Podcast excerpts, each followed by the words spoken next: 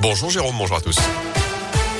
Et à la une ce jeudi, les pompiers humanitaires français renforcent leur dispositif. En Pologne, l'ONG dont le siège se trouve à saint est au plus près des réfugiés ukrainiens depuis le 1er mars dernier, sur place depuis 10 jours. La première équipe a été renforcée le week-end dernier. Ils sont désormais 10 bénévoles à œuvrer dans le cadre de cette guerre en Ukraine. Après une première phase d'observation, les choses s'accélèrent depuis quelques jours à la frontière. Kevin Nicolas, vice-président de PHF et le coordinateur de cette opération, il s'est confié à Radioscope. On a ouvert un poste de secours depuis euh, dimanche qu'on tient à 20 mètres de la frontière euh, ukrainienne. Donc nous avons renforcé nos équipes avec euh, sept nouveaux adhérents et depuis dimanche, on tient 24 heures sur 24 un poste de secours. Alors aujourd'hui, un seul blessé de guerre qui est arrivé jusqu'à nous. C'est énormément des réfugiés femmes. Hier, on a pris de 10 mois à 92 ans pour vous donner un ordre d'idée. Et c'est des gens qui arrivent très fatigués, épuisés, en hypothermie, en hypoglycémie. Donc parfois, c'est simplement des gestes tout simples, mais qui ont leur importance, comme donner une couverture de survie et leur proposer quelque chose de chaud. Et ensuite, ces gens, ce qu'ils veulent, c'est partir plus loin sur un camp de réfugiés.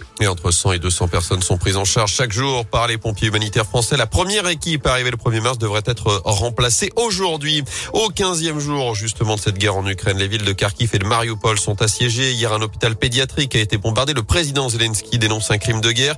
Notez aussi que l'alimentation électrique du site nucléaire de Tchernobyl a été complètement coupée. Kiev demande un cessez-le-feu pour la rétablir, tandis que l'agence internationale atomique se veut rassurante sur la sécurité du De son côté, Emmanuel Macron réunit aujourd'hui à Versailles les 27 chefs d'État et de gouvernement de l'Union européenne au programme des discussions. L'accueil des réfugiés, l'indépendance énergétique, mais aussi les capacités de défense commune.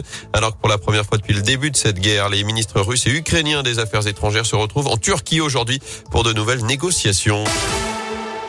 Dans l'actu également, il aura donc fallu plus d'un mois pour le retrouver. Fin de cavale pour l'évadé de la Talaudière. Ce détenu multirécidiviste de 22 ans est interpellé hier à la gare de la Pardieu à Lyon. Il avait quitté sa cellule près de saint le 5 février dernier en escaladant notamment le mur d'enceinte avec des draps. Il a déjà été condamné à 24 reprises. Il doit être présenté à un juge d'instruction dans la journée. Le parquet a requis son incarcération. Je vous rappelle qu'il était détenu pour extorsion avec arme et vol à main armée des faits commis fin janvier à Feur et la Fouillouse avec une compagne mineure.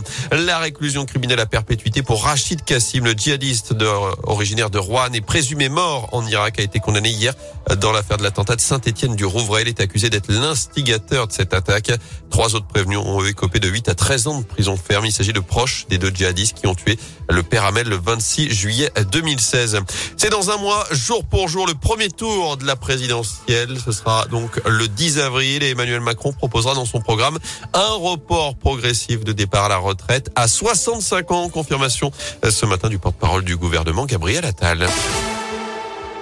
En sport, une septième médaille pour l'équipe de France aux Jeux paralympiques de Pékin. Le bronze pour Arthur Baucher en paraski alpin, lui qui avait déjà décroché deux titres dans ces Jeux. Les Bleus sont quatrième du classement des médailles avec notamment quatre en or. Le PSG a tout gâché, Paris éliminé de la Ligue des Champions après sa défaite renversante 3 buts 1 hier soir sur le terrain du Real Madrid. Les Parisiens qui ont encaissé un triplé de Karim Benzema dans la dernière demi-heure. Ils sont donc éliminés dès les huitièmes de finale de la compétition. De son côté, Lyon a pris une option sur la qualif en s'imposant à 0 à Porto en huitième de finale allée de la Ligue Europa. Ce soir, Monaco Monaco se déplace à Braga.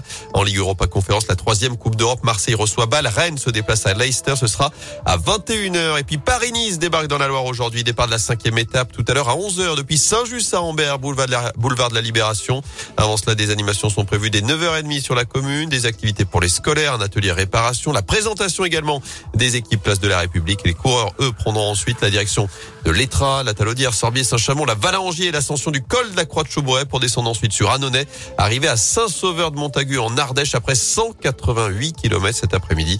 Hier, le Belge Wout van Aert a remporté le contre-la-montre de 13 km dans l'Allier, prenant également les commandes du classement général et donc le maillot jaune de leader.